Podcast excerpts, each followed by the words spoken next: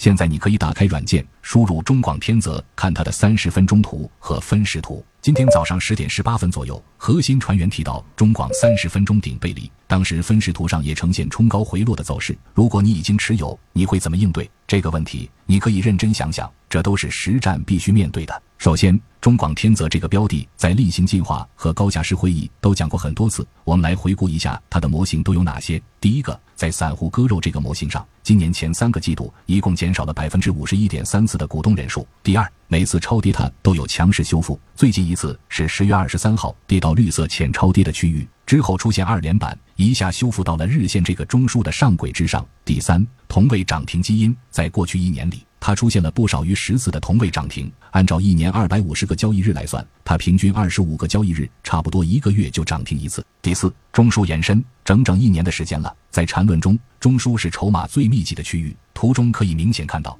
在它修复之前，它的百分之七十筹码集中在十六块三到十八块六这个区间；而在后来两个涨停修复之后，怎么样？过去一年多的筹码几乎被吃完了，出现了一个新的筹码峰，集中在十八块十五到二十块十六这个区间，筹码峰上移了。先记住这个特点。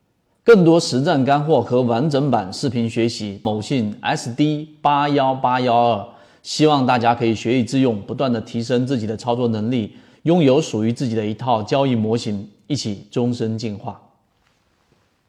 接下来再回看过去一年的成交量状态，整体呈现的是缩量上涨的状态，但这里要敲黑板了，这不是量价背离。为什么？听我继续说。结合以上的几个特征，我罗列一下给你看：一、散户割肉；二、缩量上涨；三、强势修复，筹码上移。这意味着什么？这就意味着中广开始实现控盘。明白上面我讲的，船员可以把“中广控盘”四个字打出来。不明白控盘的，可以重复听一下上面的描述，或者找管理员要一下以往的相关视频补一下课。当我们知道中广属于控盘的之后，就明白它为什么是现在行情的重点类型了。在控盘模型当中，日线级别是一定没有易买机会了的，有的只有第二类买点或第三类买点，这一点也符合现在市场的共振条件。我们继续看中广日线图上突破中枢上轨，是不是第三类买点？好，再看三十分钟图。三十分钟强势修复前面的下跌中枢，是不是二三买重叠？这些概念不懂的话，找管理员要一下课程。我要控制这节内容的时间，所以就不展开去科普了。好，当标的在各个角度都符合模型之后，剩下就是用概率赔率去看一下。中广目前在超跌模型角度的概率是百分之六十一点五四，看起来不算很高，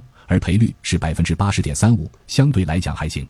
最后问题来了，模型内能不能参与？参与的话，多少仓位合适？在凯利仓位工具把上面两个数据输入进去，结果是百分之十三点六七。答案是可以做仓位百分之十三点六七乘以现在的大盘风控五成以内，也就是不到一成的底仓。声明一下，以上提到的标的数据都只作为模型方法的学习，不对任何人构成任何推荐和指导交易。一个成熟的交易者要时刻牢记，把买卖的权利掌握在自己手上。为什么他的仓位是百分之十三点六七？中广近几个交易日表现可圈可点。周一盘中冲到涨停板，虽然回落，但也算创了最近两年新高。而且盘中的优异表现，让我们看到了它在缠论日线和三十分钟级别当中第三类买点模型的巨大潜力。只是它现在的乖离率已经超过八，这是一个需要我们关注的重要信号。这意味着短线进入非理性区域，目前位置之上都容易有追高风险。而我们上周四提及的位置前后有四天乖离率是小于八的。这种才属于理性的区域。我在圈子里也看到了大家的反馈，